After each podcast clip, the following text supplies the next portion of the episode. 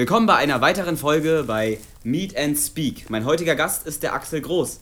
Ja, guten Tag. Mich freut es ebenso, Genau. dass wir da miteinander äh, äh, über ein hochinteressantes Thema sprechen. Es sind mehrere Themen, ne? Gründung der Eigentlich Waldorfschule, mehrere. Eigentlich mehrere. Zirkus Waldoni Ja, und deine Vergangenheit, die uns brennend interessiert heute, ne? Vergangenheit und dann äh, dieses, äh, äh, dieses, also dieses Skript zu einem Genau. Buch Ja. äh, durch freie Schulen zur Zukunft unseres Staates. Genau, du bist äh, Mitgründer der Waldorfschule gewesen. Ja, Ähm, du hast die Waldorfschule in Darmstadt gegründet. ja. Und äh, wie kamst du dazu? Äh, ich äh, habe die Erfahrung gemacht, dass mein Sohn, äh, als er äh, in die Schule kam, unter die Räder, unter die Räder der Malräder der Staatsschule gekommen ist. Und ich habe, mich des, des, habe mir deswegen gesagt, äh, wieso gibt es hier in Darmstadt keine Waldorfschule? Und ich habe es dann erfahren, dass das äh, schon immer geplant war, in Darmstadt eine Waldorfschule zu machen. Aber es ist bis jetzt äh, zur Handlung nicht gekommen. Und deswegen äh, habe ich mit ein paar anderen zusammen, oder ich dabei bei anderen, äh, haben wir ange Anfang äh, 1976 angefangen äh, an der Gründung einer, Waldorf, einer freien Waldorfschule in Darmstadt äh, zu beginnen. Und da haben wir gearbeitet, natürlich nicht wenig gearbeitet, denn in Hessen ist es schwierig, eine Waldorfschule zu gründen. Deswegen, weil zu damaliger Zeit äh, der Staat keine Zuschüsse äh, gegeben hat zu den Investitionskosten. Und jede Schule braucht ja mal Schulräume. Ja.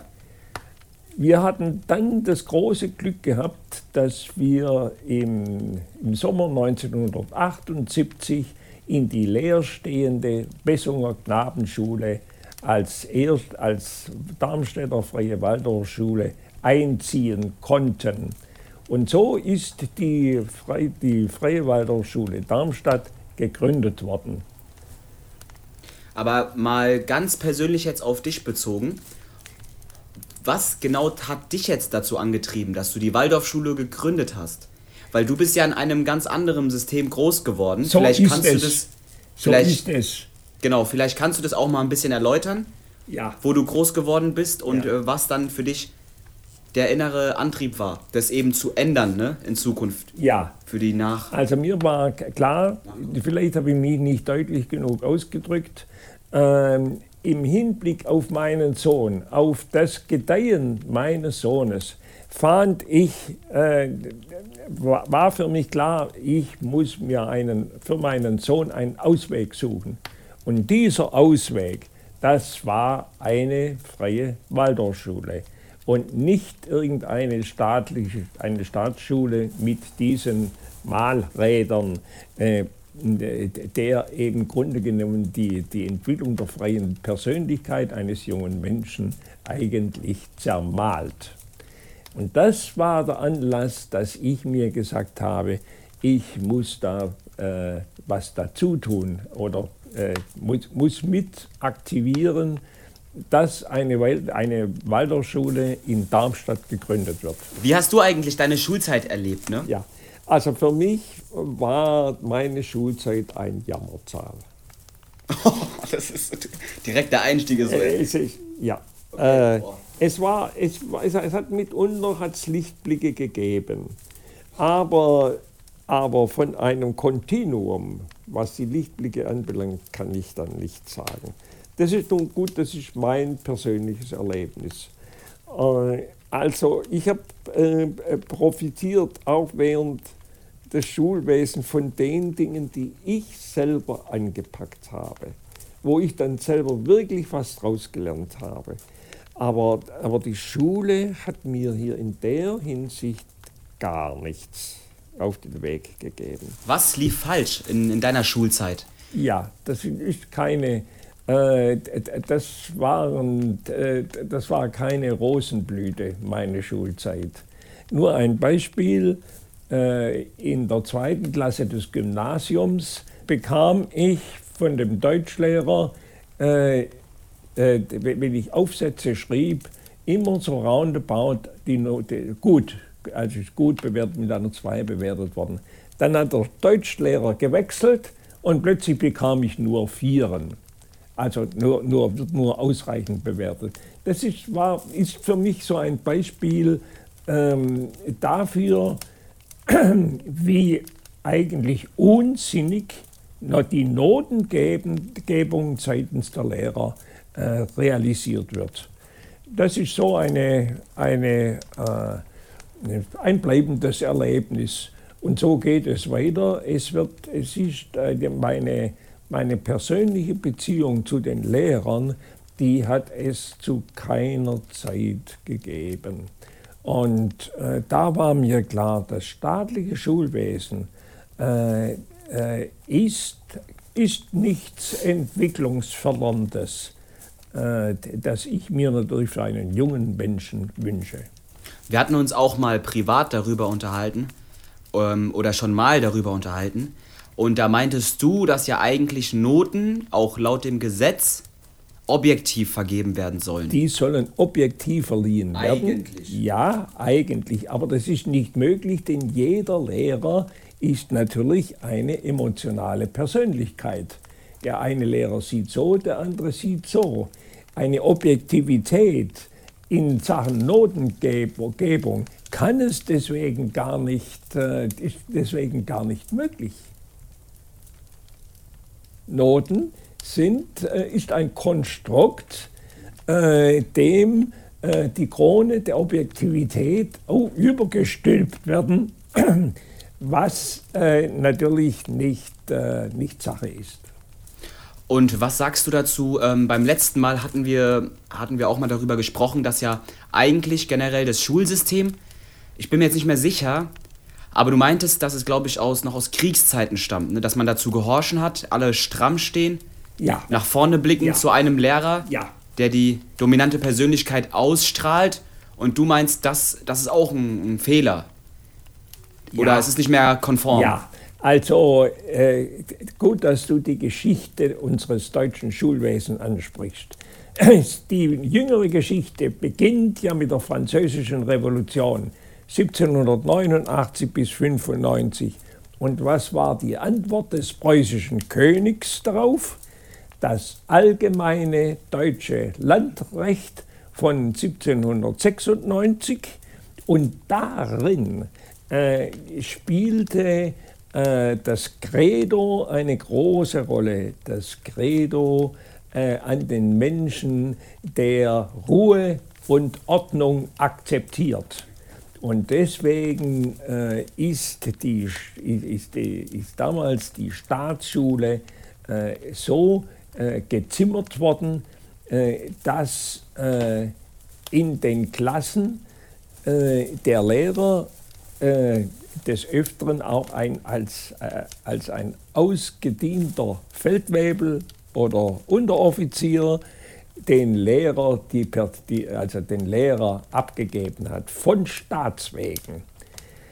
Und gegen, dieses, gegen diesen Unmut hat sich vor allem Wilhelm von Humboldt hat er sich gewehrt. Der hat gesagt, ein, ein, ein, ein Schulwesen von staatlicher Obrigkeit äh, gezimmert, äh, widerspricht der freien Entwicklung der, der menschlichen Persönlichkeit. Und deswegen hat er dann, das ist auch roundabout 200 Jahre her, äh, hat er folgendes Buch geschrieben.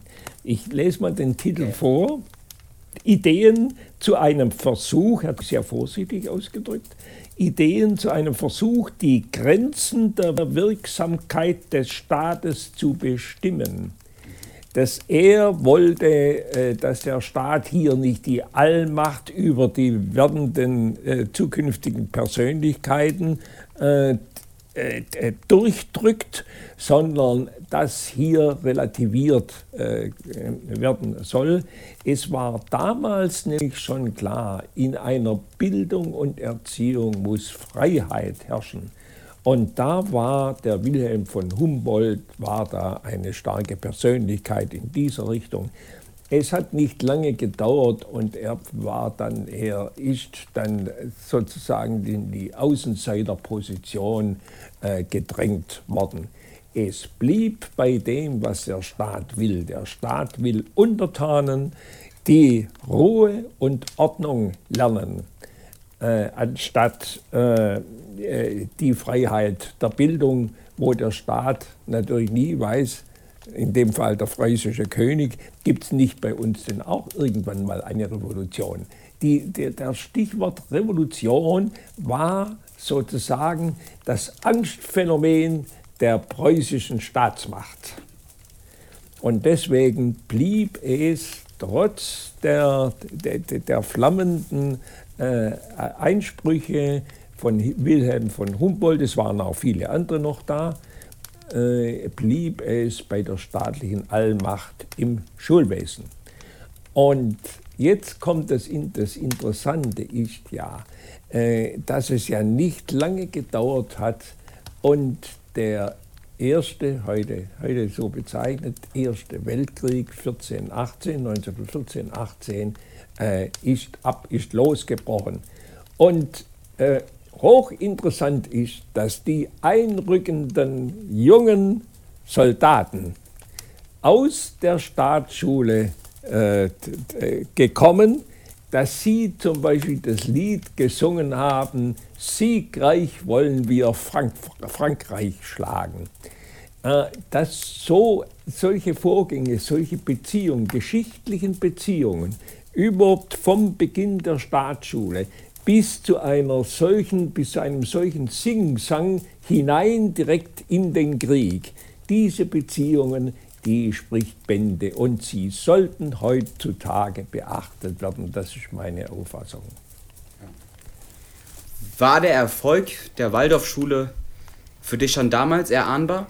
Ja, also nein, nach Ende dieses fürchterlichen Krieges war Rudolf Steiner, nicht, er war nicht der Erste, aber er hat es am deutlichsten zur Sprache gebracht.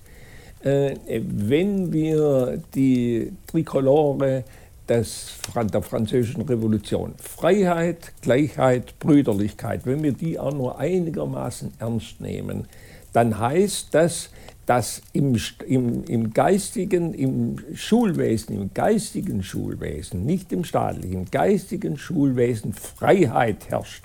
Deswegen äh, die, ist die, äh, hat er ja die erste Waldorfschule in Stuttgart 1919 ja mitgegründet und die benennt sich Freie Waldorfschule äh, Stuttgart, äh, deswegen frei, weil dem Bildung, im Bildungssektor Freiheit herrscht und keine staatliche Gebundenheit. Ja. Du hattest damals schon gemeint, dass es, ähm, dass es damals schon, äh, dass damals schon verhindert worden war, dass es, ähm, dass man, dass, dass es zur freien Entfaltung des Kindes kommt oder des ja. Schülers. Ja, ja. Es ist damals also Freie Waldorfschule äh, ist natürlich geblieben. Das freie Waldorfschulen gibt es heute weltweit. Aber das ist ein, mehr als eine Ausnahme zu, betracht, zu bezeichnen.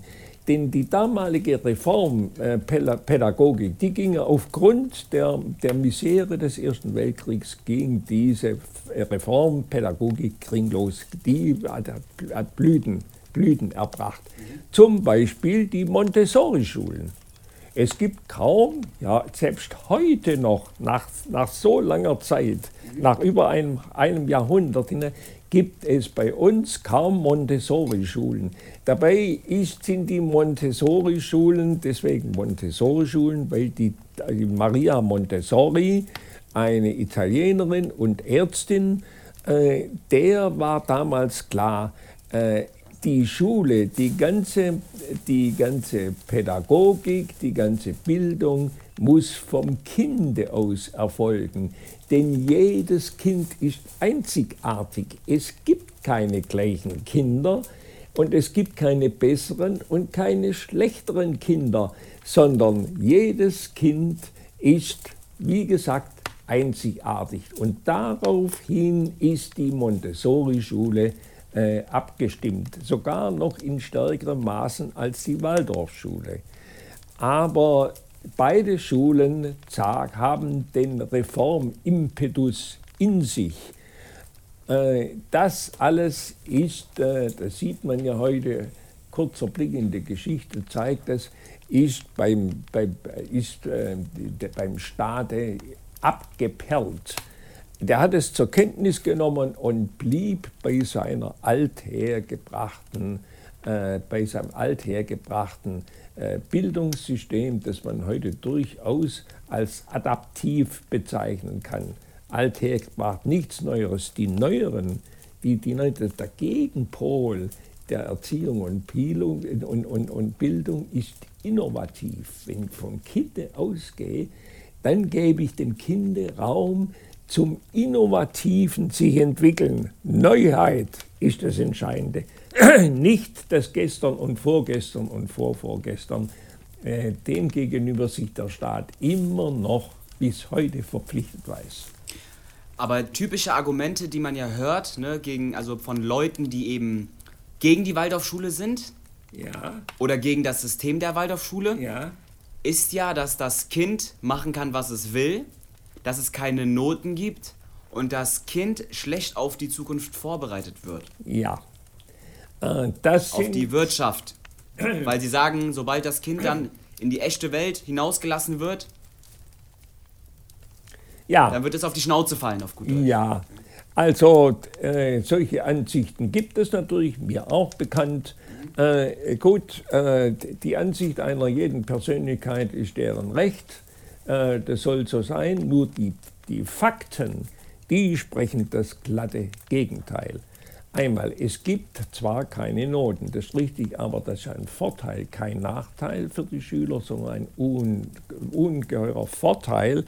Deswegen, äh, weil die Noten ersetzt werden durch die, durch die Beurteilung dessen, was der Schüler, die Schülerin während eines Schuljahres gemacht haben. Das wird beschrieben. Die Vorteile, die Eigen, Eigenheiten der Kinder. Es wird nur beschrieben, es wird nicht bewertet. Das ist der große Unterschied. Und dadurch, dass es nur beschrieben wird und nicht bewertet äh, wird, äh, äh, gelingt den Kindern, und das ist das Zentrum aller Pädagogik, gelingt den, den, den Kindern äh, äh, die freie Entfaltung ihrer Persönlichkeit, steht übrigens im Artikel 2 des Grundgesetzes drin, und es entsteht dadurch das Selbstwertgefühl. Das, das Selbst, ohne Selbstwertgefühl äh, geht es eigentlich nicht. Wie und läuft es, wenn ich mal fragen darf, äh, weil ich habe mir das nie vorstellen können, aber wie läuft es jetzt zum Beispiel in Mathe ab? Mit sagen Mathe? wir, ja genau, Beispiel jetzt Mathematik oder in irgendeinem Fach, ja. wo das Kind halt einfach, sagen wir mal, faktisch falsch liegt. Bitte? Faktisch? Faktisch falsch liegt. Ne? Und sagen wir jetzt mal, das Kind, er bringt jetzt ein Jahr lang, sage ich mal, schlechtere Leistungen, ja. erkennbar als jetzt ein anderes ja. Kind. Ja? Ja. Da würde man in der Schule sagen, ja, das Kind kann oder hat eine Schwäche in Mathe und hat dadurch halt einfach eine schlechtere Note. Aber wie läuft das dann jetzt auf der Waldorfschule ab, wo man ja nicht sitzen bleiben kann? Ja, da kann man nicht sitzen bleiben sondern die Klassen sind äh, von klein auf, von der ersten Klasse bis hoch, sei es Abitur, sei es Fachabitur, sei es mittlere Reife, bleibt die Klasse eine menschliche Einheit. Es wird nicht neu gegliedert, wie das bis heute noch im Staatsschulwesen üblich ist, sondern sie sind die Klasse, äh, das ist kein Sammelsurium von Kindern, sondern es ist eine Gemeinschaft, eine menschliche Gemeinschaft. Das ist schon mal der erste große Unterschied. Deswegen bleibt es in den Waldorfschulen bleibt die Entwicklung eine menschliche. Äh, ich darf gleich hier darauf hinweisen, ja. ähm, äh, auf, äh, die Aus, auf die Kernaussagen äh, des äh, auch in deutschen Landen sehr bekannten Neurobiologen Gerald Hüther. Der Gerald Rüder sagt, äh, es ist für die gedeihliche Entwicklung unserer Menschheit, unserer Menschlichkeit, ist es unabdingbar, dass ich als Subjekt, dass ich bin, mein Gegenüber, dich zum Beispiel als Subjekt nehme und nicht als Objekt. Dass man sagt, naja, das ist, eine, das ist ein Fünfer, der hat schlecht, schlecht in, in Mathematik, der ist dort schlecht. Äh, das ist eine eine, eine, eine Verobjektivierung. Man, man nimmt das Gegenüber, der Lehrer, ja. seine Schüler, nimmt diese Schüler als Objekte. Und das ist der, das ist der mhm. Grundfehler des staatlichen Schulwesens. Aber wie wird dann jemand gefördert, der jetzt erkennbar schlechter ist in Mathe? Zum Beispiel jetzt oder, oder Englisch, ne? Ja. Wie wird er dann gefördert? Weil einer ist ja immer besser als der andere so und der andere muss ja auch mitziehen, weil sonst schafft er seinen Abschluss nicht, ja. im Normalfall. Ja. Aber wie ist das jetzt an einer Waldorfschule? Ja, äh, das spielt äh, das, das Prinzip auch vom Bundesverfassungsgericht äh, immer wieder betont, mhm. die Einzelfallgerechtigkeit, die spielt eine ganz große Rolle. Der Lehrer, der unterrichtet nämlich nicht ein Fach, in dem Fall Mathematik, sondern er unterrichtet die Menschen, die Schüler als Subjekte. Und dadurch äh, findet, das ist die, eine, die, die, die Möglichkeit eines guten äh, Pädagogen, er findet Mittel und Wege, wie die Kinder, die zum Beispiel nicht gut den, äh, die mathematische Denken nicht in den Schoß ge gefallen ist, sondern dass sie trotzdem mit der Mathematik gut zurechtkommen. Äh, gleich nochmal ein, ein, ein, ein kleines Zubrot. Die Waldorfschulen, in den Waldorf, die Schüler, die Waldorfschüler können in, auch in der Waldorfschule Darmstadt Abitur machen. Und äh, der, der, der Notenvergleich, da werden ja Noten erteilt beim Abitur, ist ja gar nicht anders möglich der, der Notenvergleich äh, spricht eigentlich mehr für die Waldorfschulen als gegen die Waldorfschulen. Das lässt sich statistisch nachweisen. Äh, das kann ich jetzt hier nicht machen, aber das kann man untersuchen. Ein Freund von mir meinte mal, ähm, ein ehemaliger Freund, der meinte mal, dass im, ich weiß nicht, ob das stimmt oder vielleicht ist es auch komplett der Humbug, aber dass im Schnitt an der Waldorfschule Einser-Abituren vorhanden sind, gell? Das gibt es in alten Schulen. Sehr in viele. alten Schulen, da ist die Waldorf, in der Waldorfschule wird es das auch geben.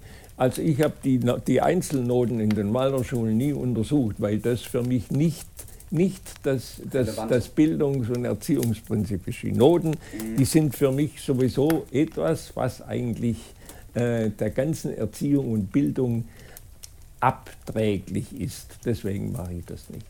Ich habe mich das nur manchmal immer gefragt, jetzt speziell an der Waldorfschule, weil ich mir immer dachte, also wenn ich jetzt zum Beispiel eine schlechte Leistung erbringe, ja. dann spiegelt sich das ja eigentlich erstmal in meinen Noten wieder. Ja. Weil ich dann sehe, in Mathematik muss ich mich noch anstrengen. Ja. Da bin ich nicht so gut.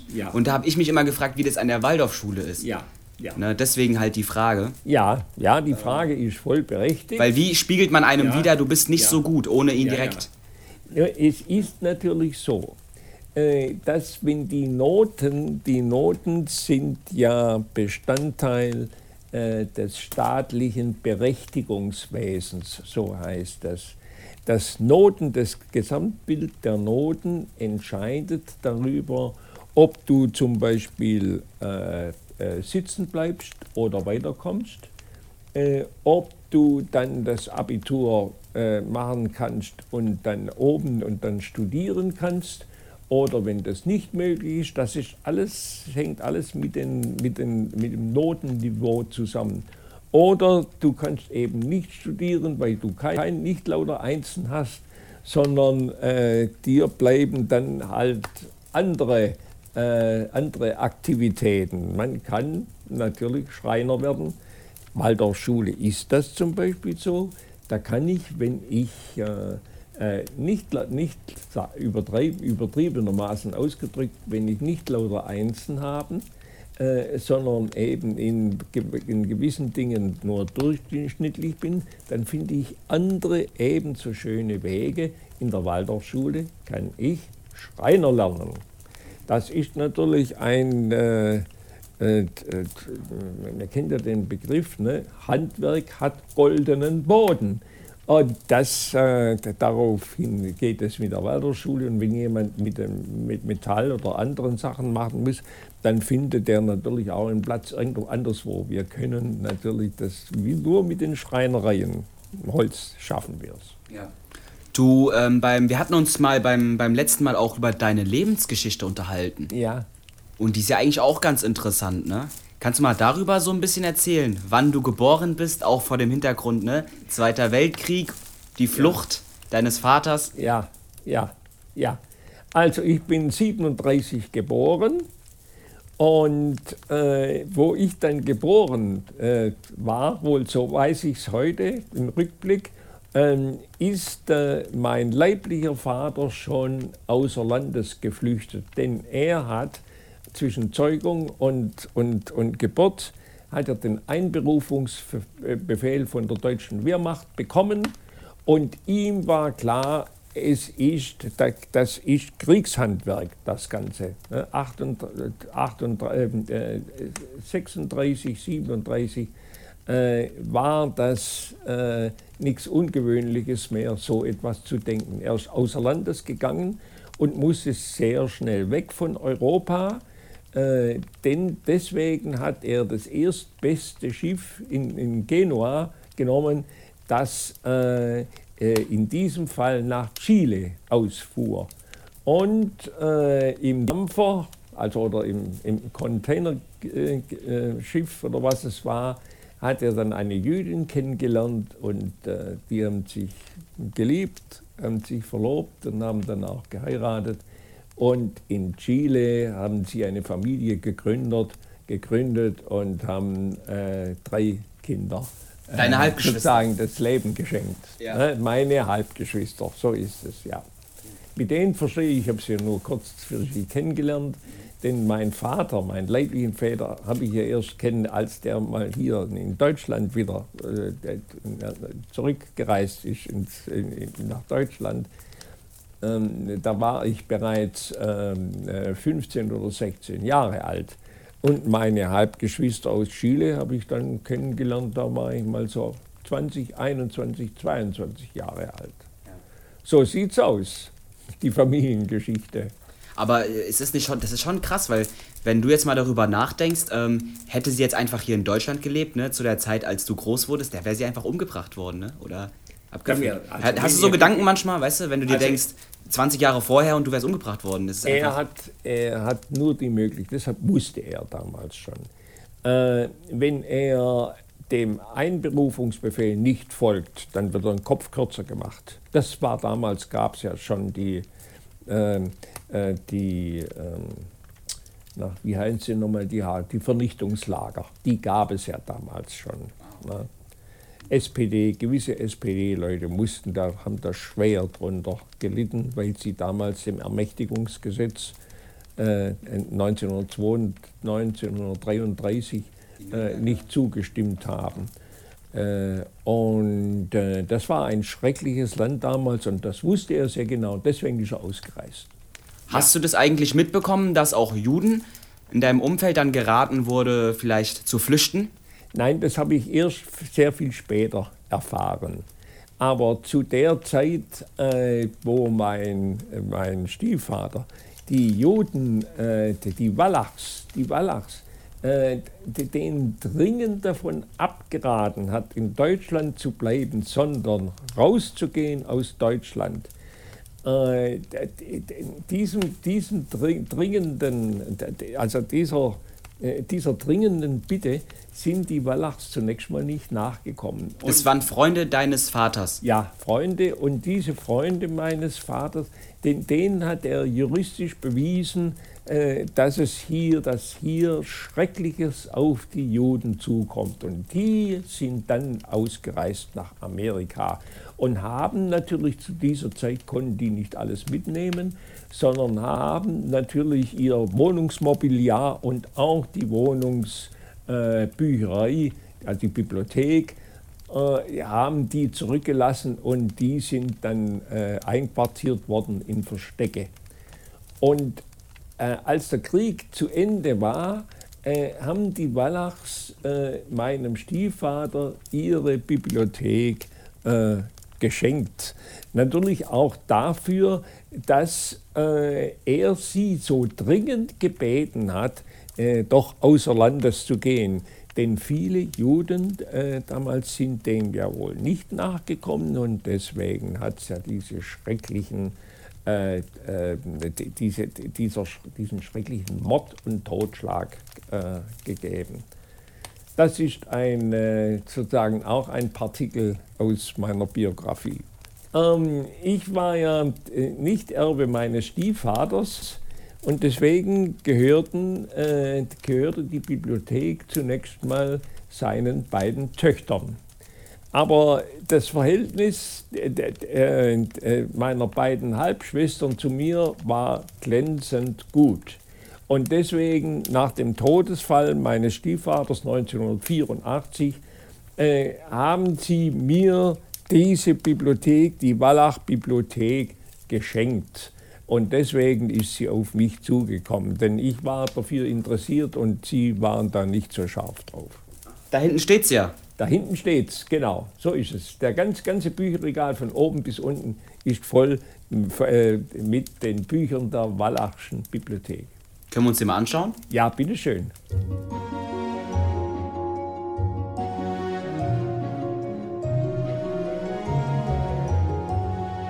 So, wir waren gerade in der Bibliothek und wir haben uns einige Bücher zusammen angeschaut, darunter auch Faust.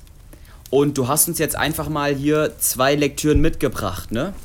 Beziehungsweise habe ich sie mir einfach mal gerade gestohlen, ja? Habe ich mir jetzt einfach mal erlaubt. Genau. Ähm, nämlich äh, sämtliche Werke von Goethe und Friedrich Schiller. Ja. Die zwei bekanntesten, ja. die ja auch zusammen miteinander gearbeitet haben. Ja. Leider zu früh verstorben. Ja. Und ähm, ja, genau. Erzähl mal, liest du dir eigentlich auch manchmal die Bücher durch, die du hier alle hast im ganzen, in dem Riesenregal? Ja, hin und wieder. Also wer mir natürlich bestens in Erinnerung äh, ist, welches Buch, äh, das, das war die, das erste Drama, das Schiller, Friedrich Schiller geschrieben hat, noch als blutjunger Mensch, und zwar Die Räuber von Schiller. Das war natürlich, da hat er gegen das Staatswesen damals, das königlich äh, absolutistisch äh, äh, äh gefärbte Staatsleben gegen das Italiener in den Räubern gelöckt. Und als es bekannt geworden ist, musste er natürlich mit seiner Verurteilung äh, rechnen, die er damals mit dem Tod geendet hat. Und deswegen ist er bei Nacht und Nebel aus dem äh, württembergischen Herzogs, äh, äh Herzogstum, äh, ist er mit einer äh, Reisekutsche, mit einer Postkutsche Nacht bei Nacht und Nebel geflohen. Er hat sich natürlich verkleidet von Kopf bis Fuß, damit er bloß nicht bei der Grenzkontrolle erkannt äh, werden hätte können. Und er ist durchgekommen und zwar ist er geflohen nach Mannheim. Mannheim war damals ein fortschrittliches Herzogstum und hier konnte er weiter äh, also freiheitlich arbeiten. Und, äh, und so ist es mit, mit, mit Schiller weitergegangen. Er hat ja weitere große Dramen geschrieben. Äh, großes Drama, auch natürlich weltbekannt, ist der sogenannte Wilhelm Tell. Ja. Wilhelm Tell war ja der große äh, Gründer, äh, Vater der freiheitlichen Schweizer äh, Organisation der Schweizer Bruderschaft oder Brüderlichkeit oder wie man es bezeichnen kann. Und, äh, äh, und äh, das ist natürlich ein Erlebnis äh, für sich. Ne? Nur ein Wort von, von, von, von, von Wilhelm Tell persönlich. Durch diese hohle Gasse muss er kommen. Es führt kein anderer Weg nach Küstnacht hier. Das war äh, der dieser, damit hat Schiller gemeint, den damaligen, äh, äh, den damaligen Rezeptor, den, das damalige Zepter vom, vom habsburgischen äh, äh, Machtreich. Denn die Schweizer waren damals Teil des Haags Habsburgischen Reiches. Und Wilhelm Tell hat das verstanden, dass die Schweizer sich hier befreit haben. Nun das ist Schiller. Genau, und jetzt hast du ja auch dein eigenes Buch geschrieben. Ja. Und äh, hat ja auch dann viel mit Friedrich Schiller gemeinsam. Eine äh, Kritik ja, am Schulsystem. Also das, das, überlassen wir mal der, der, der zu, den zukünftigen Geschichtsschreibern. Aber äh, ich fühle mich schon in dieser Richtung, äh, fühle ich mich.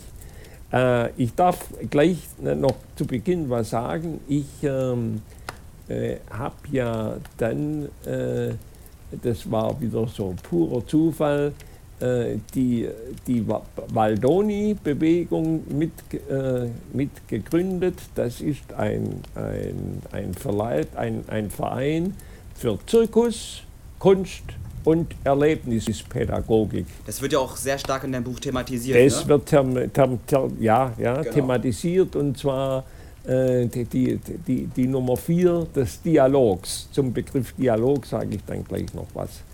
Äh, das ist die Entfall das, all, all das, was wir als Verein machen, dient der freien äh, Entfaltung der jungen Menschen, also der, der Persönlichkeit, wie es im Grundgesetz Artikel 4, äh, Artikel 2 äh, Grundgesetz heißt, Artikel 2 Absatz 1. Äh, die haben mich äh, eben einfach auch äh, dazu gebracht, diesen großen Unterschied zu sehen zwischen dem staatlichen Schulwesen einerseits und den anderen Möglichkeiten, dass, dass Kinder ihre Entwicklung, ihre freie Entfaltung bekommen, natürlich im Rahmen unserer Arbeit, sei es Zirkus, sei es Kunst, sei es Erlebniswelten. Äh, gerade die Erlebnispädagogik ist ja die große, äh, die große äh, Reformpädagogik, die ist eigentlich das Zentrum der Reformpädagogik, äh, das wir äh, hier haben. Gerade äh, neuerlicherweise ist es von, äh, von Kurt Hahn, ist Erlebnispädagogik aktualisiert worden nach Ende des Zweiten Weltkrieges. Also in dieser Richtung sind wir und mir war es ein Bedürfnis, mal klar zu machen, welche große Unterschiede da sind äh, zwischen dem Staatsschulwesen auf der einen Seite und dem freien Schulwesen auf der anderen Seite. Denn gerade die Kinder bei uns, die jungen Waldonis, die machen ihre Aufführungen selber. Die entwickeln selber, sie überlegen, was sie machen, wie sie es tun. Äh, die bauen ihre Kostüme selber, die entscheiden das selber, was sie machen. Und diese Aufführungen, die wir haben, die sind in aller Regel immer voll besetzt. Meine Frage, war das eine klare Entscheidung, dass der Waldoni-Zirkus, sage ich jetzt mal, äh, im Süden Eberstadts stattfindet oder dort gegründet wurde? Hat es irgendeinen bestimmten Hintergrund? Ja, der, der Gründer der ganzen Bewegung ist Hans-Günter Bartel. Hans-Günter Bartel war langjähriger äh, Klassenlehrer in der Freien Waldorfschule Darmstadt. Und er hat äh, bei, bei seinem zweiten Klassenlehrerdurchgang, sage ich mal, ne, Klasse 1 bis 8 war Geschichte und dann fing es wieder neu an mit Klasse 1. Und in Klasse 1 hat er begonnen mit den Schülern äh, mit einem Ball. Ball spielen, mitten im Unterricht. Sein Credo war, äh, äh, die Bewegung ist eigentlich das Tor zum Lernen. So auch ein Titel einer bekannten US-Pädagogin, äh, komme jetzt gerade auf den Namen nicht, ähm, äh, die das Buch geschrieben hat, äh, Bewegung, das Tor zum Lernen. Und die Bewegung nicht stillsitzen im Unterricht, sondern immer mal wieder das Bewegen. Und in der zweiten Klasse kam ein zweiter Ball dazu und in der dritten Klasse kam dann der dritte Ball dazu. Und so ist das, während das im Klassenzimmer ist diese Jonglage, wie es ja die Zirkusexperten sagen, ist so entstanden. Auch das Seiltanzen auf einer umgedrehten äh, Turnhallenbank, so eine lange Bänke gibt es ja dort, äh, dieses zu üben und verschiedene andere Sachen natürlich auch. Und, äh, und die Kinder waren so begeistert, dass 1999 ist dann die auf, erste Aufführung gelaufen. Und da waren die Eltern so begeistert und haben gesagt, ja, wir machen einen Zirkusverein und kaufen uns ein Zirkuszelt. Denn kein Zirkus ohne Zirkuszelt. Und so ist es gelaufen. Und ich kam dann erst dazu, als die Freie Waldorfschule äh, Darmstadt äh, partizipieren will äh, am, äh, am Zuwendungsprogramm äh, IZBB äh, der damaligen Bundesbildungsministerin. IZBB heißt Initiative Zukunft, Bildung und Betreuung. Das heißt, sie wollte erreichen, dass in den Schulen, Schulen mehr Ganztagsschulen entstehen. Und die, die 4 Milliarden, die sie auf den Verteilungstisch gelegt hat, die dienten den, Investitionsmaßnahmen dafür. Und da wollte die Freie Waldorfschule auch mitmachen. Sie will ja auch mal Ganztagsschule werden. Und dazu braucht sie natürlich Geld. Und so ist das gelaufen. Und dann bin ich wieder, ich war ja schon längst aus dem Vorstand der Waldorfschule raus, bin ich zurückgerufen worden, weil ich mich auskenne mit dem Ding, wie, die, wie man sowas macht. Ich musste natürlich einen Antrag, einen Zuwendungsantrag schreiben. Und da bin ich mit jedem Lehrer, äh, natürlich habe ich mich zusammengesessen und habe, wir haben zusammen überlegt, was macht man damit. Und so habe ich den Hans-Günter Bartel kennengelernt, als, damals, als der, der damals schon den Zirkus aufgebaut hat. Denn das ist natürlich für so eine Schule was unheimlich Interessantes. Und wir waren und wir sind schnell Freunde geworden. Und äh, ich habe gesagt, ich steige da ein. Man braucht natürlich dann, äh, äh, ähm, also, äh, äh, äh, als Zuwendungsdarlehen auch für das, wenn man Zirkus, ja richtig, das habe ich ganz vergessen zu sagen. Er hat gesagt, wenn, man, wenn Zirkus notwendig ist, dann im äh, Problemgebiet Eberstadt Süd. Und deswegen ist unser Zirkus entstanden äh, in einem alten Kasernenhof, äh, der als Teil der Major Placke Kaserne, Major Placke, ja, hoch bekannt, ein Widerständler in der, innerhalb der Militärmacht, der viele Juden äh, gerettet hat, unter äußersten Einsatz seines Lebens. Deswegen war er Darmstädter und deswegen Major Placke-Kaserne. Und dieser Teil, der ist aus dem übrigen Kasernengebiet durch die Karlsruher Straße abgetrennt worden. Und in diesem Kasernenhof haben wir haben wir uns gesagt, aus diesem Kasernenhof machen wir einen Kreativhof. Kreativ, da sind nicht nur, sind nicht nur die Waldonis dabei, da ist äh, mobile Praxis äh, dabei. Das ist die arbeitet ja nach dem, nach dem achten Teil des äh, Sozialgesetzbuches. Dann ist dabei der Werkhof Darmstadt, der macht überbetriebliche Ausbildung für Kinder. Kinder, die sonst nirgends unterkommen, die übernimmt er. Dann das Bildungswerk der hessischen Wirtschaft und der sozialkritische Arbeitskreis. Wir arbeiten äh, zusammen und das ist sehr gut so. Und, aber, aber Anstoß war der, der also die, äh, die, äh, äh, die, der Leitspruch von Hans-Günter Bartel zu sagen, wenn Zirkus notwendig ist, dann in dem Gebiet, äh, mit, äh, in dem Problemgebiet, äh, das äh, ja hier stadtweise ist das ja äh, bekannt, es sind sehr viele äh, Familien mit Kindern mit Migrationshintergrund und die wollen wir natürlich, das ist unsere Intention, die wollen wir, denen wollen wir eine Heimat geben. Und der Kreativhof ist Teil dieser Heimat. Und es ist ja auch kein Zufall, dass wir uns jetzt hier diese beiden Lektüren hier gepickt haben von Goethe und Schiller. Das sind ja Lektüren, die gerade heutzutage im Abitur, ne? Die werden ja studiert. Ja, ja. Bei mir zumindest noch, ne? Und ähm, ja, inwiefern, was für einen Einfluss hat Schiller und Goethe? Was für einen Einfluss haben die beiden ne, auf das Schulsystem? Also, äh, ich kenne jetzt nur den, Einf den Schillerschen Einf Einf Einfluss äh, auf, das, auf das Schulsystem äh, durch seine 13 äh, Briefe über die, über die ästhetische Erziehung des Menschen. Äh, das hat für mich sehr viel mit, den, mit dem Schulwesen zu tun. Denn äh, der große Abschluss dieser 13 Briefe sind, er begründet es. Es ist nur dann, dann äh, äh, ist der Mensch im wahrsten Sinne des Wortes Mensch, wenn er spielt.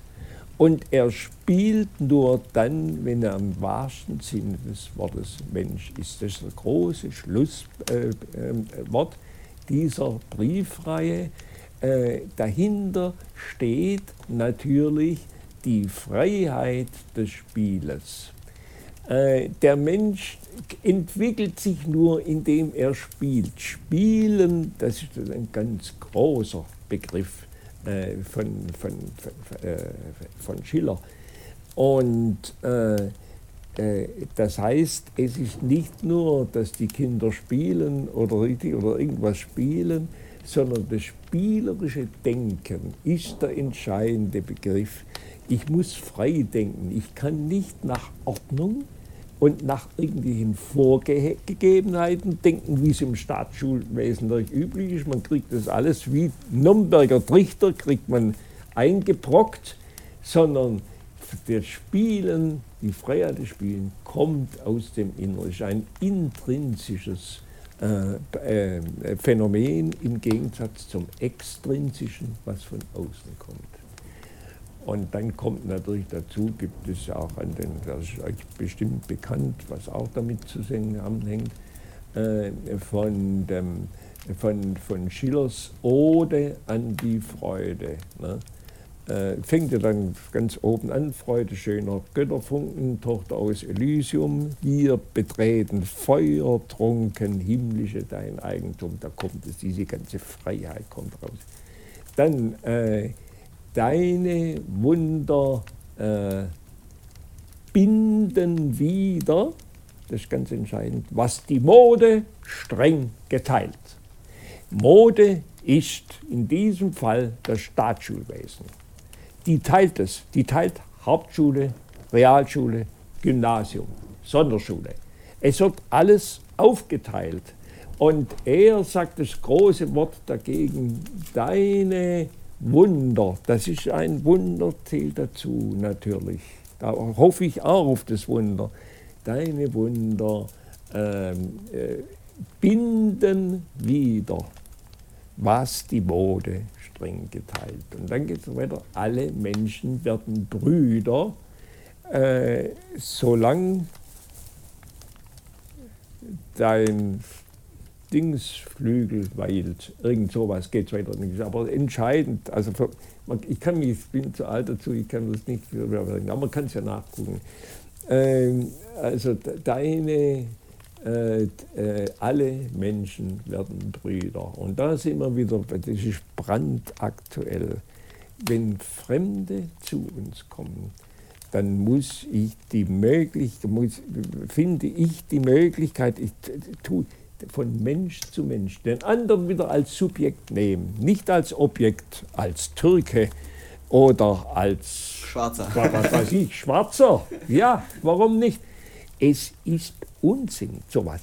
Sondern entscheidend ist, jeder ist Mensch. Ob der nun da unten, ob er Sommersprossen hat oder braun ist wie du äh, oder sonst etwas oder sonstige, man kommt zusammen.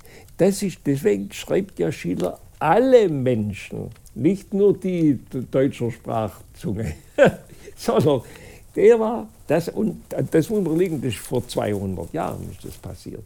Ja.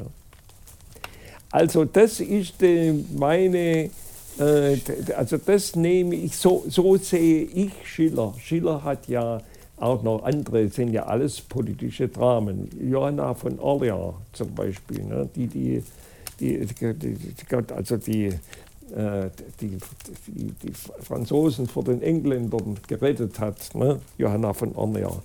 Oder Don Carlos. Don Carlos war natürlich ein spanischer Grande, der alles darunter gedrückt hat. Und da hat Don Carlos gesagt, ein ganz bekanntes Sprichwort, äh, Siehe, gebt Gewand Gedankenfreiheit. Siehe, gebt Gedankenfreiheit. Das heißt, er soll mal immer das freie Denken. Wo ist denn das heute beim Staatsschulwesen der Fall? Nirgends. Damals vor 200 Jahren hat er das gesagt.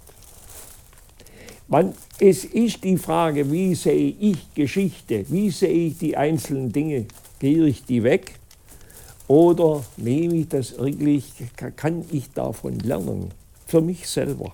Das ist für mich das Entscheidende. Und du thematisierst es ja auch in deinem Buch nochmal, ne? Ja, ja, da ist es, das, das, das, das sozusagen die Wirkung, die Wirkung da drin, die Energie in diesem Buch ist. Ein äh, Titel, ein Titel lautet Fortschritt nur im Miteinander. Ja. Hast du es ja, gerade eben thematisiert? Ja, ja. Nur damit geht's. Ja.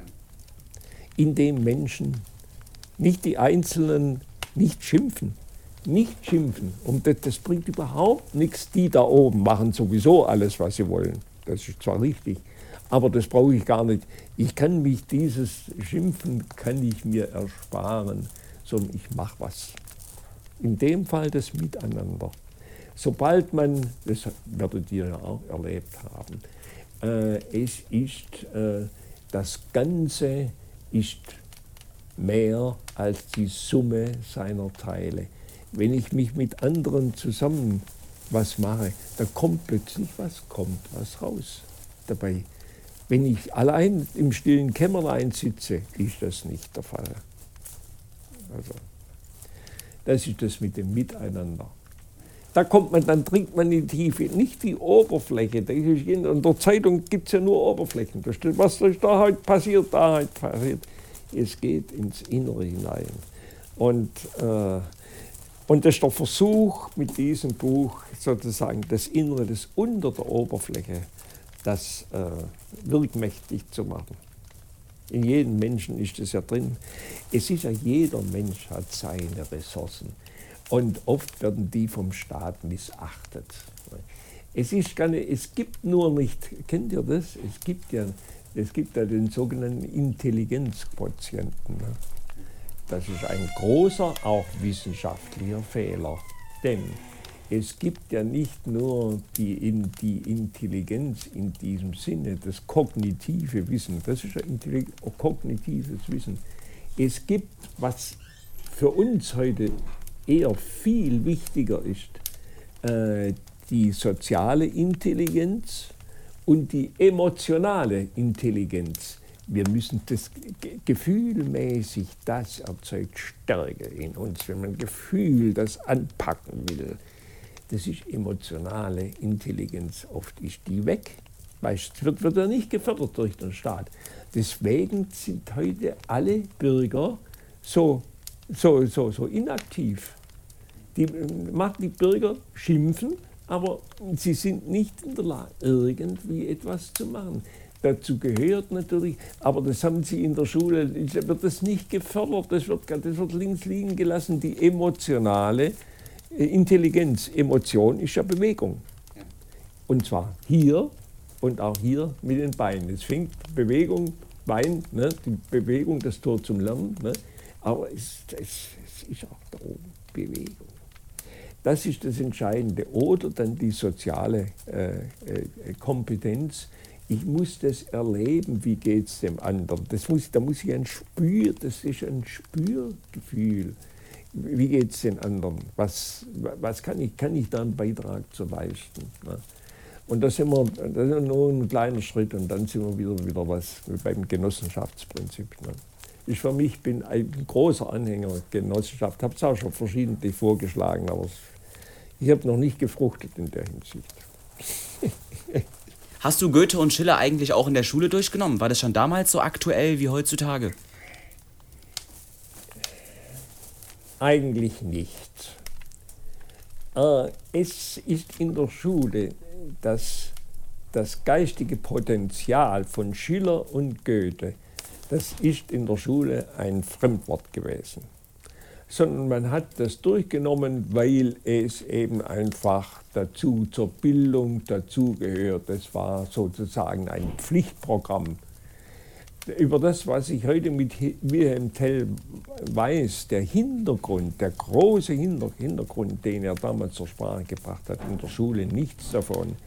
Zu Goethe kann ich nur sagen, mein Deutschlehrer hat gesagt, er ist, außer, er ist, er ist nicht in der Lage, das durchzunehmen, weil er selber äh, durch Goethe nicht durchgedrungen ist. So, so edel hat er sich natürlich nicht ausgedrückt, aber in der Tatsache war so. Ist nur ein anderes Beispiel, äh, auch äh, von einem Religionslehrer.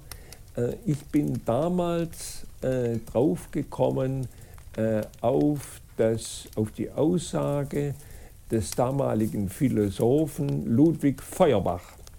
Ludwig Feuerbach hat gesagt, äh, es wird so, äh, also landläufig in den Religionen wird es äh, verlautbart, äh, und so steht es auch im in, irgendwo, im, sei es im Alten oder im Neuen Testament, im Alten wahrscheinlich, Gott schuf den Menschen ihm zum Bilde. Und der Ludwig Feuerbach hat gesagt, es ist genau umgekehrt.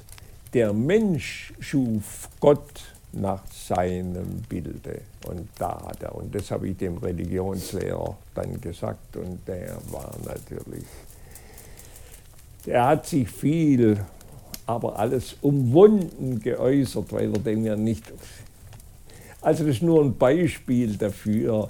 Äh, weitergekommen in dieser Sache wäre ich natürlich gerne. Ne? Aber es war damals nicht möglich. Das ist, weil das ins Schulprogramm, äh, ins Bildungsprogramm nicht keinen Platz gehabt. Solche Dinge. Ne? Dabei ist es so. Es ist die Religion ist nicht Gottes Werk, sondern ist Menschenwerk. Sei es der Islam, sei es die, die, die beiden hier evangelische, katholische Kirche oder sei es sonst etwas entscheidend, äh, was Religion anbelangt. Buddha, 600 Jahre vor Christi Geburt. Das höre ich auch voll oft, ne? Buddha soll irgendwie. Buddha, der hat, der, der hat keine Religion gegründet. Es hat keinen, keinen Gott, den man anbeten muss, gegeben sondern der hat eine Lebensweise, hat er beschrieben. Und zwar, Zentrum war äh, die Achtsamkeit gegenüber sich und gegenüber der Umwelt. Achten darauf, was passiert. Das Leben im Hier und Jetzt, nicht irgendwo ganz anders hindenken. Und entscheidend, das Zentrum ist die Meditation. Also ich, ist ja was ganz Simples und Einfaches. Wenn ich da draußen spaziere, dann meditiere ich. Wenn ich da mein Gemüse mache und so, dann mache ich nebenher, meditiere ich. Das ist ganz einfach, beschreibt er auch. Man kann sich durchatmen durch den ganzen Körper. Man erzeugt in sich eine Leichtigkeit. Also man kann es nicht von jetzt auf gleich. Aber das Durchatmen, das, also da bist du, da, da fühlst du dich ganz anders. Das sind so ganz einfache die kommen aus dem Osten. die kommen aus, aus also ich, damit nehme ich an, ich bin ja, ich bin ja kein Studierter, äh, kommen die aus dem Osten. Und dann gibt es nochmal was Interessantes. Was war denn der, wo steht denn etwas in den Neuen, im Neuen Testament von dem Jesus äh, zwischen seinem 13. Lebensjahr, wo er das letzte Mal im Tempel war, äh, und dem seinem, seinem 32. oder 33. Lebensjahr.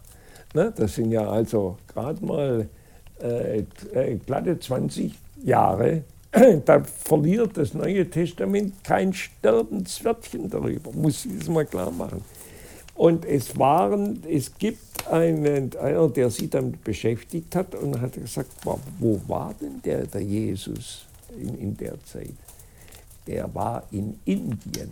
Und zwar deswegen, weil es damals den Buddhismus gegeben hat. Und es gibt große Ähnlichkeiten äh, zwischen dem, was er gesagt hat, nicht was später im Neuen Testament steht, das, ist eine, das, ist eine, das gibt ja keine wörtliche Wiedergabe, sondern das, was er ursprünglich, er war ja auch ein, wie es so schön heißt, ein Revoluzer.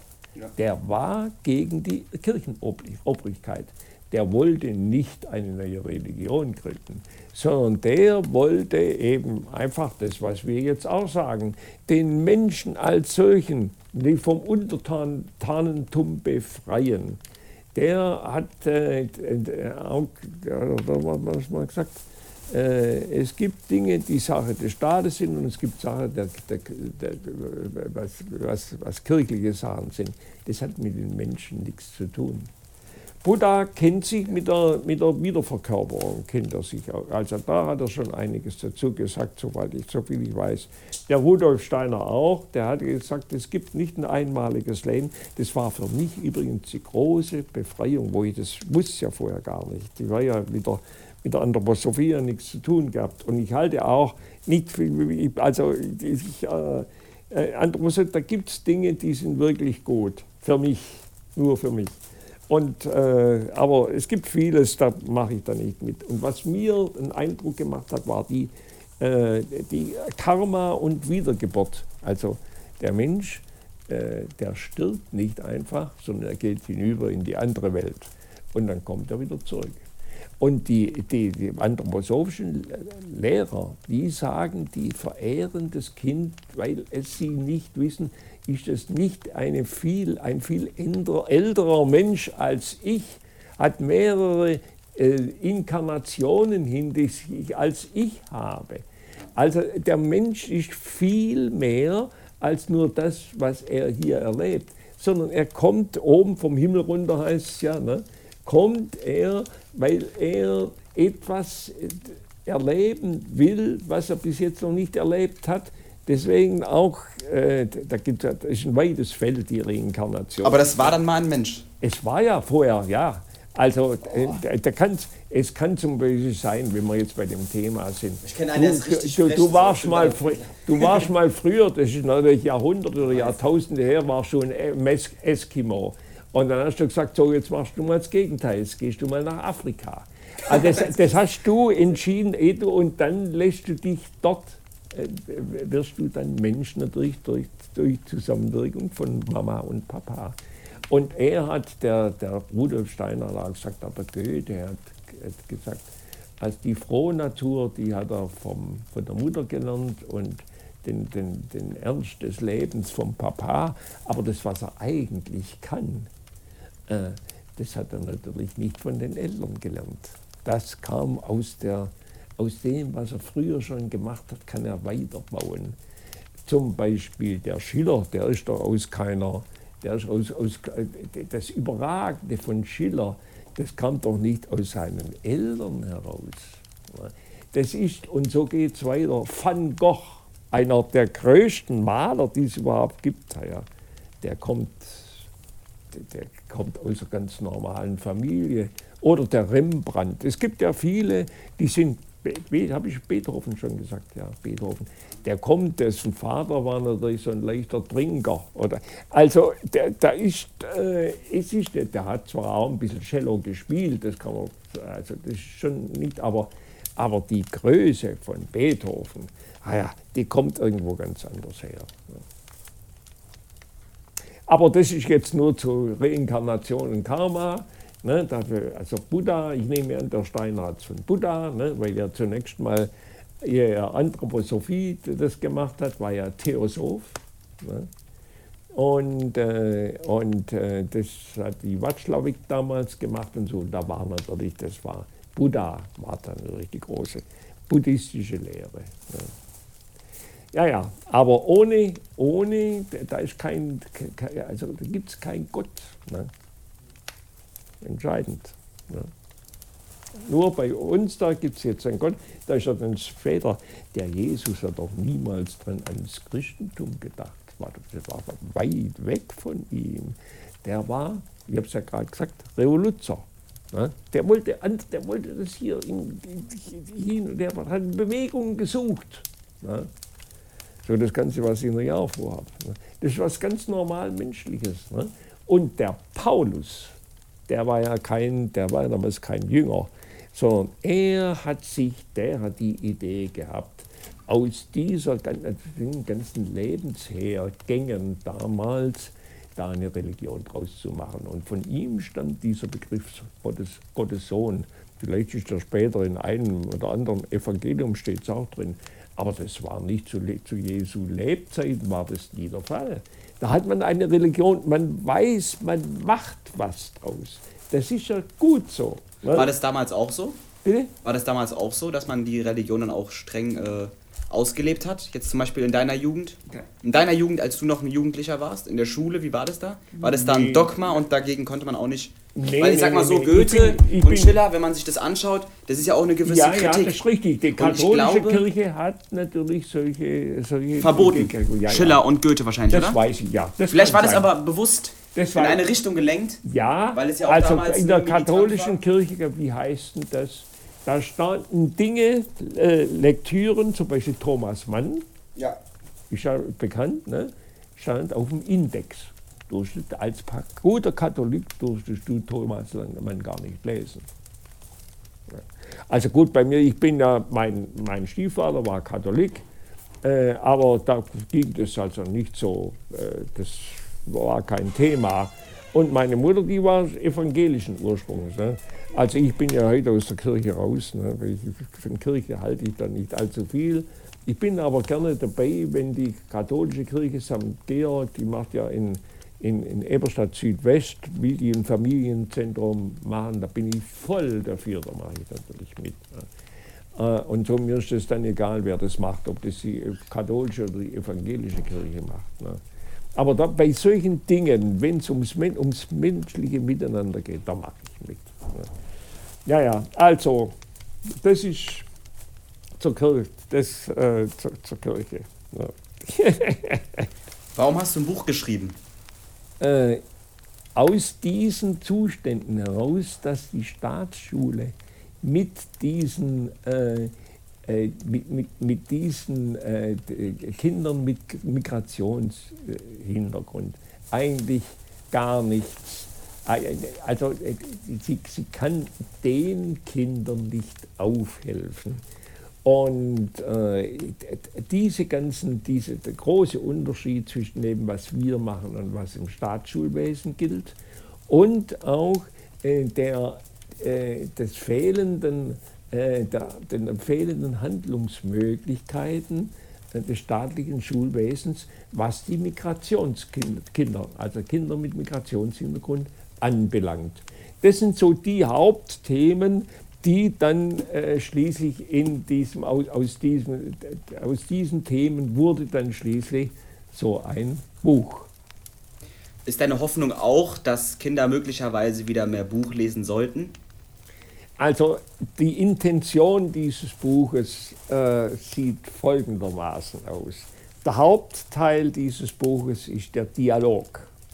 In diesem Dialog, äh, weil ich selber kein Fachmann bin, habe ich ausführlich zitiert, also sind ausführliche Zitate drin von Experten, äh, die das erhärten, was ich da in, diesem, in, diesen, in dieses Buch hineinbringen äh, will. Und äh, der Sinn des Dialogs, deswegen Dialog ist, dass wenn das Buch mal, mal, mal verlegt wird, dann äh, äh, soll es eine Anstoßwirkung entfallen äh, für, ein, für den Dialog der verschiedenen Bürger untereinander und zwar äh, also im Rahmen einer sozialen Plattform. Also nicht nur das, das, was üblich dort passiert, brauche ich gar nicht erwähnen, sondern mal etwas Positives, was Weiterführendes. Und äh, wir haben hier, das ist ein, ein sogenannter, das Stichwort hier ist der sogenannte Bündelungseffekt. Ich habe die ganzen Experten auf engen Raum im Dialog zusammengebracht, sodass äh, der Bürger eine Anstoßwirkung spürt. Eine Anstoßwirkung äh, des Inhalts, ja, wir müssen was machen, sonst bleibt das alles beim Alten. Und äh, das ist aber, wie gesagt, bis jetzt nur Konzeption, denn das Buch ist noch nicht veröffentlicht, da sind wir dran. Und äh, dann hoffen wir, dass wir aus dem, so wie es im Titel äh, auch heißt, äh, dass wir, dass die Eltern es initiativ werden, freie Schulen zu gründen und aufzubauen und dadurch, erst dadurch eine gedeihliche Zukunft des Staates überhaupt erst ermöglichen. Wir wissen ja nicht, was der, oder wir ahnen das, äh, äh, was der äh, was die Zukunft des Staates ist, wenn wir das hier nicht machen. Denn das hat ja damals schon vor vielen Jahren der Club of Rome hat in seinem Buch Zukunftschance lernen, hat das äh, schon ähm, äh, erkannt, äh, dass wenn wir den Kindern es nicht, nicht, äh, nicht ermöglichen, äh, innovativ zu lernen, also Neues, also die Zukunft hereinzubringen, die, in die Zukunft zu lernen, dann, und es beim adaptiven Lernen, beim hergebrachten Lernen verbleibt, dann wird es unweigerlich zum Schock führen. Äh, diese, der, diese Schocks, es gibt zwei Schocks die für mich schon ganz deutlich erkennbar sind. Das ist einmal der, der Klimaschock. Ist ja also Klimawandel. Schock, Klima, ne? Klima, das ist zu warm, das Treibhauseffekt geht durch, macht uns die ganze Natur natürlich kaputt. Ne? Also ein Weiterleben ist da gar nicht mehr so möglich. Und das zweite, der zweite äh, Schock äh, ist der, der, äh, der, der Schock des Nationalsozialismus national, es ist eine große, sehe ich so eine große Gefahr für das zukünftige Zusammenleben hier in der Bundesrepublik Deutschland, weil denn das, was schwerpunktmäßig äh, im ehemaligen, im ehemaligen DDR-Gebiet passiert, das ist nicht von Pappe, das ist handgreifliche, kriegsähnliche äh, kriegsähnliche Vorbereitungen, will ich mal dazu sagen. Meinst du heute noch? Bitte? Heute noch, meinst du? Heute. Okay, heute. heute. Okay. Die fangen, die, die machen, die, die, die, die wollen, da gibt es nur einen Begriff, ich glaube, ich habe es richtig im, im, Ohr, eine, eine, eine äh, Division Atomwaffen. Nur so etwas völlig Groteskes, aber äh, es gibt viele, die das ernsthaft verfolgen. Und jetzt gleich noch ein Nachsatz dazu. Warum machen die das? Weil sie im staatlichen Schulwesen äh, haben sie nicht die Möglichkeit, das, ihr Selbstwertgefühl zu entwickeln. Sie bleiben unten, bleiben unten und nicht oben und suchen sich andere Möglichkeiten. Und das ist der Rechtsnationalsozialismus. Man sieht es ja aber auch immer wieder jetzt in der Politik. Ne? Da spiegelt sich jetzt auch immer. AfD, ja. ja. Bestes Beispiel. ja. Ich wollte jetzt keine Namen nennen, aber. Nein, nein, aber es ist, es ist Und ja. die AfD, das sage ich jetzt mal bildlich. AfD ist nur die Spitze eines Eisberges. Es gibt viel mehr, das jetzt noch scheinbar völlig unsichtbar ist, äh, gibt es unter der, der Sicht, äh, also unter, unter der, der Wasseroberfläche. Und das ist ein großes Gefahrenpotenzial, das unweigerlich zum Schock führt. Und der Schock kommt durch das adaptive Lernen, durch das Lernen, das sozusagen Zentrum des staatlichen Schulsystems ist. Du suchst die Frage, also du suchst den Fehler beim, oder doch, du suchst den Fehler beim Menschen selbst. Ich hätte gesagt, das war jetzt der Frust über die Jahre. Ne, auch jetzt wegen den ganzen Flüchtlingsproblematiken. Ja, ne, auch dazu. Den falschen Versprechungen damals von der FDP. Ja. ja. Also ich würde jetzt eher sagen, das war eine Ansammlung von was ganz vielem, was die AfD aufgegriffen hat. Aber du sagst, es war ein Fehler beim, beim Menschen, also in der Erziehung oder beim Schulsystem. Es ist ein Fehler beim Schulsystem und es ist, gut, dass du mich darauf ansprichst, es ist auch der Fehler bei unserer Parteienobrigkeit.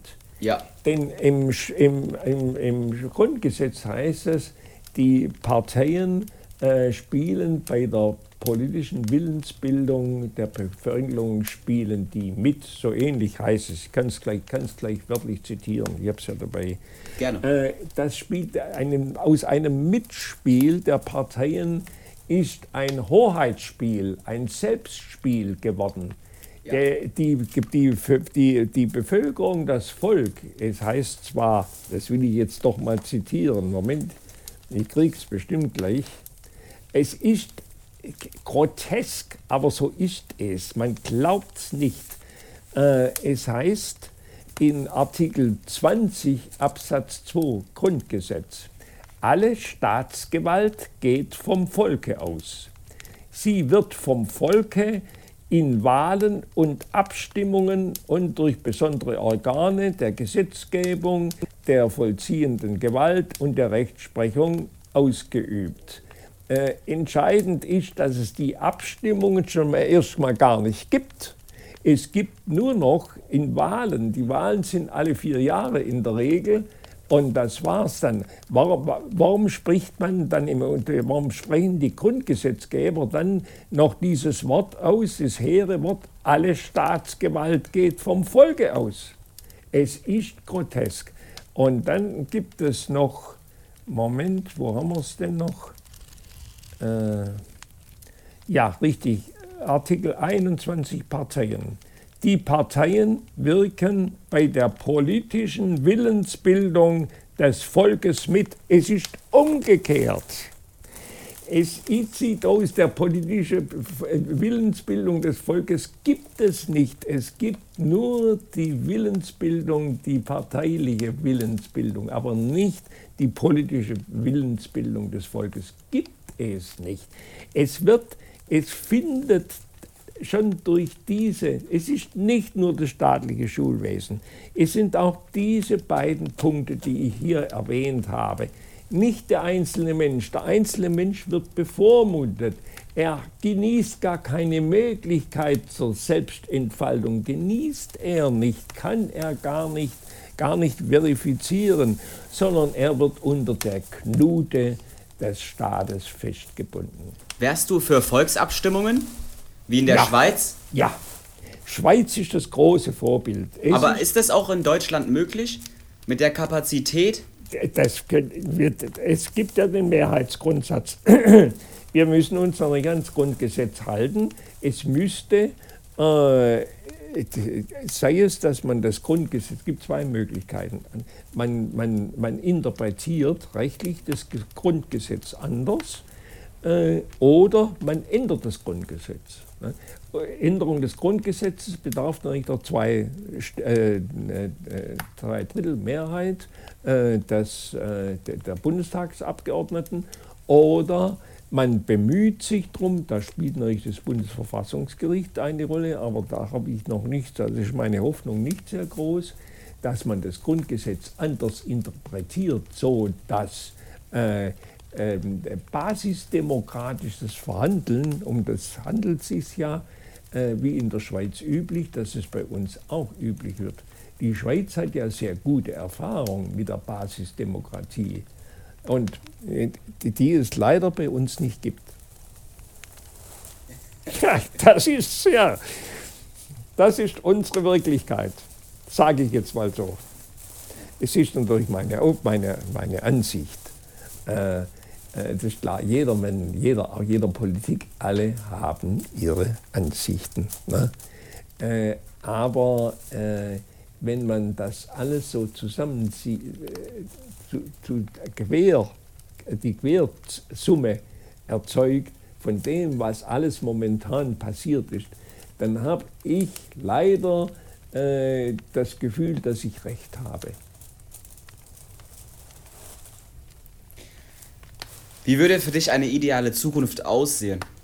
Äh, für mich ist es klar, wir wollen dieses Buch jetzt veröffentlichen. Ja. Also wir, das sage ich gleich, äh, das ist die Susanna Binder, die mir da sehr, also in jüngster Zeit, äh, die der mir da sehr zuhilft und meine Wenigkeit. Also wir beide sind Partner und wir stehen beide für dieses Buch und wollen das auch ähm, äh, äh, veröffentlichen. Und äh, veröffentlichen nicht, dass es wieder ein weiteres Buch auf den Markt kommt, sondern damit diese, diese Veröffentlichung sozusagen die Anstoßwirkung erzeugt für die Besprechung der Menschen untereinander. Können wir nicht mehr äh, draus machen, können wir uns nicht äh, äh, befreien von der, äh, also, also von, von den engen äh, von den engen Verhältnissen, die wir zurzeit vor, vorfinden. Es geht um das Gespräch, um es geht, jetzt will ich mich doch mal deutlich ausdrücken, äh, es geht äh, einmal um alle Staatsgewalt geht vom Volke aus, das ist ein Satz für sich, ohne Wenn und Aber. Und dann der zweite Sache, die Parteien wirken bei der politischen Willensbildung des Volkes mit. Das wollen wir ernst nehmen. Es sind nicht die Parteien, die da oben, sondern es sind wir Menschen, wir Staatsbürger, die sozusagen zukunftsgestaltend wirken wollen. Mal eine Frage, ganz harte These. Ja. Ich glaube, du würdest dir manchmal einen Kommunismus wünschen. Kann das sein? Nein. Nicht? Äh, ich bin insofern ein radikaler Gegner des Kommunismus und zwar aus dem Werdegang, den der Kommunismus erzeugt hat. Es, es war ja die, die, die, nur ein Beispiel, die DDR, das war ja eine deutsche demokratische Republik, das gelogen von hinten bis, bis, bis vorne, sondern hier ging tatsächlich alle Staatsgewalt ging von der Partei aus, damals die SED. Das ist also Schnee von vorvorgestern. Äh, da bin ich mitnichten, bin ich da, äh, also, also, also, kann ich da mitmachen. Sondern ich bin äh, sowieso einer, äh, der sagt, nicht die Parteien sind es, es ist die Willensbildung im Volke. Und damit Willensbildung entsteht, deswegen ist als Grundlage der Dialog äh, in diesem Buch aber du sprichst ja von der freien Entfaltung des Menschen. Ja. Und du sprichst von, auch generell sprichst du ja eigentlich vieles an, was erstmal sehr links klingt. Deswegen habe ich mir gedacht, dass du vielleicht so einen leichten Kommunismus-Touch hast. Ja, das, ist ein gutes Recht, ja. Das, das Gefühl mag entstehen, das ist klar. Äh, es gibt vielleicht auch Linke, die genauso denken. Ja. Äh, weiß ich, Rechte äh, vermute ich jetzt nicht. Ne?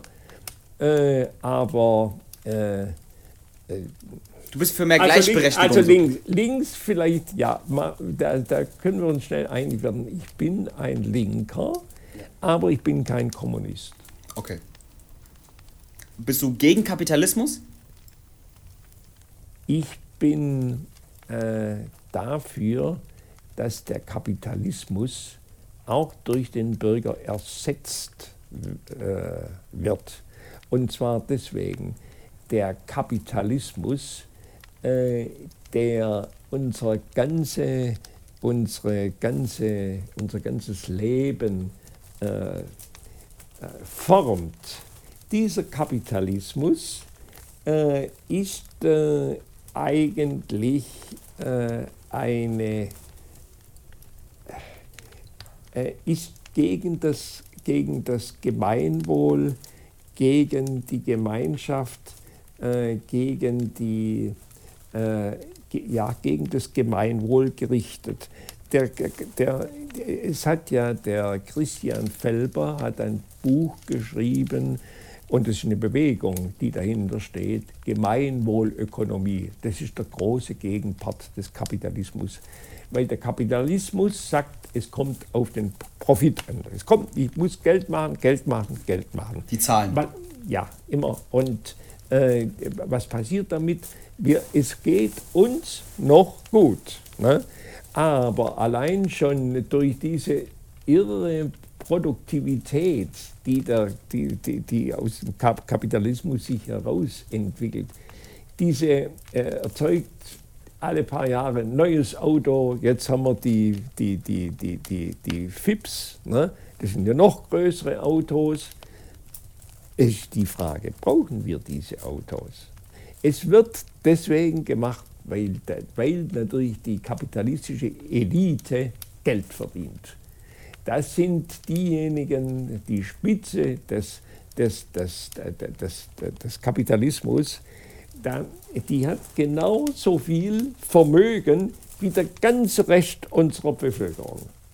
Also die kleine Spitze ist genauso so. Zu was? Zu was brauchen wir das? Die, die Armen und die, die Schere zwischen Arm und Reich, die öffnet sich weiter und weiter und weiter. Trotz Politik von hinten bis vorne. Es ist eine, insofern, ich bin eine Gegner gegen äh, die Gegnerschaft, also gegen, ich bin nicht dagegen, sondern ich bin dafür, dass wir was Neues machen. Und, äh, und auf diesem Feld ist natürlich die Gemeinwohlökonomie äh, ist da führend. Man soll sich bloß mal bedenken, äh, wie ist aus den Nöten äh, des 19. Jahrhunderts, das ist ja mittendrin in der, Kapitali in der, in der, in der äh, technischen Revolution. Ne? Es ist ja alles erfunden worden, das, Autos und was alles da, Glühbirnen oder was man da alles benannt äh, diejenigen, die, die, die, die Handwerker und die Bauern, äh, in dieser Zeit, die konnten da überhaupt nicht mithalten. Ne? Die Großen haben immer noch, immer noch, noch mehr verdient, typisches, äh, typisches neokapitalistisches äh, Geschehensweise. Und die waren, die waren am Verhungern. Schon, wenn man schon mal dran denkt, dass die, die Seidenweber, die Weber, dass die am Hunger, die waren ja kurz am vorm Ver, Verhungern. Da hat Gerhard Hauptmann hat ja das berühmte Drama geschrieben, Die Weber, der spielt es vor, was da losgegangen ist. Wir haben das in, in Lyon jetzt kürzlich auch erlebt. Und in dieser Zeit ist gegründet worden, neu gegründet worden, die, das Genossenschaftswesen.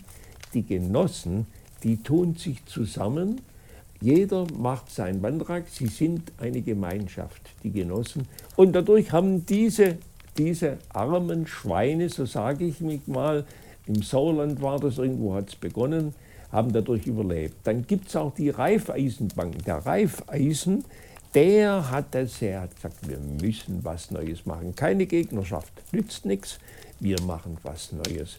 Denn das Genossenschaftswesen ist ja uralt. Wo ist das groß geworden? Im alten Germanenpunkt, also Germanentum. Es hat im alten Ägypten hat's Genossenschaften gegeben. Das ist eine uralte Entwicklung der Gemeinsamkeit.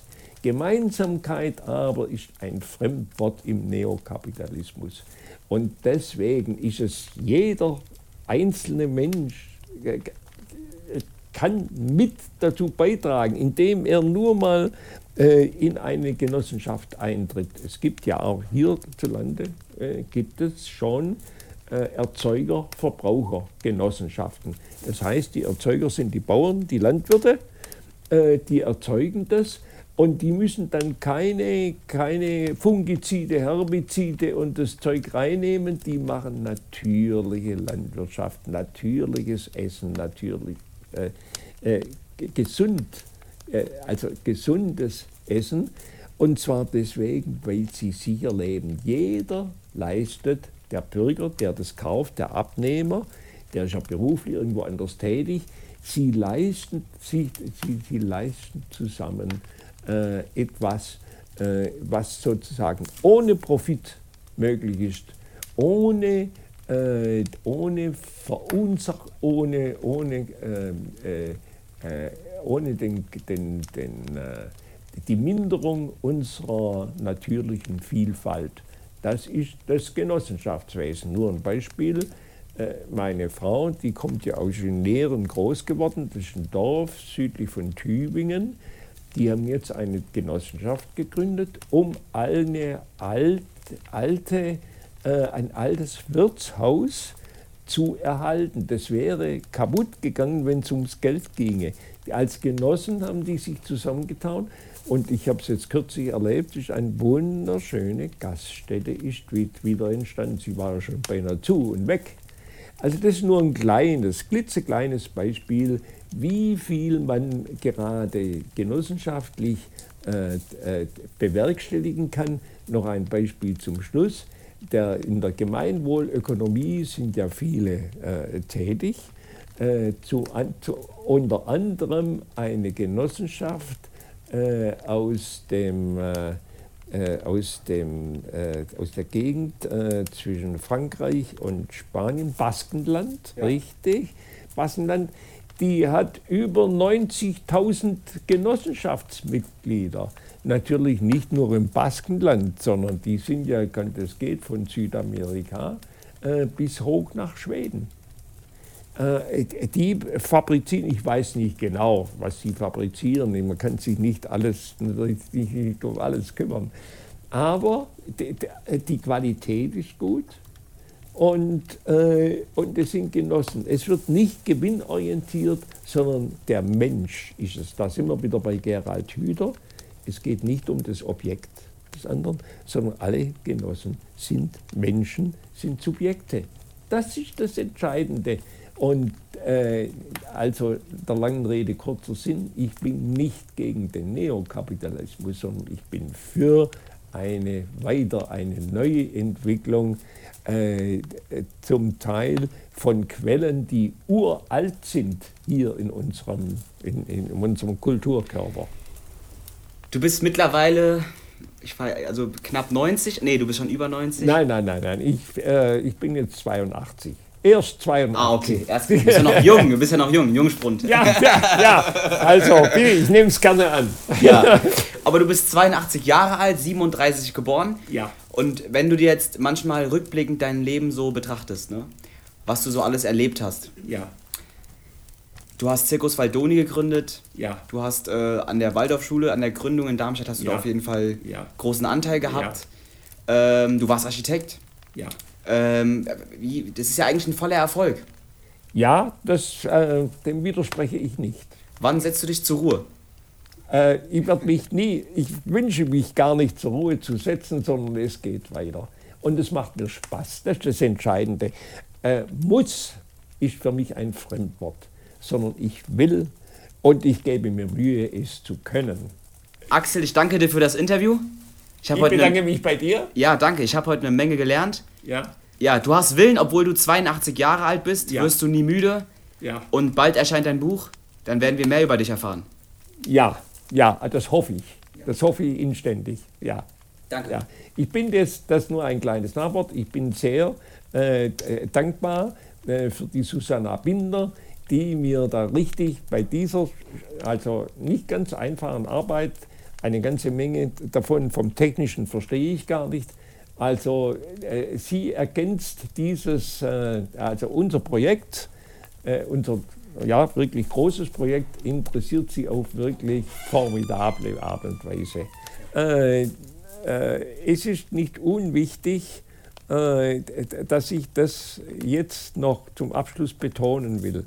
Äh, sowohl Susanna Binder als auch ich, wir machen unsere ganze Arbeit machen wir ehrenamtlich und das Ehrenamt, das erfüllt uns.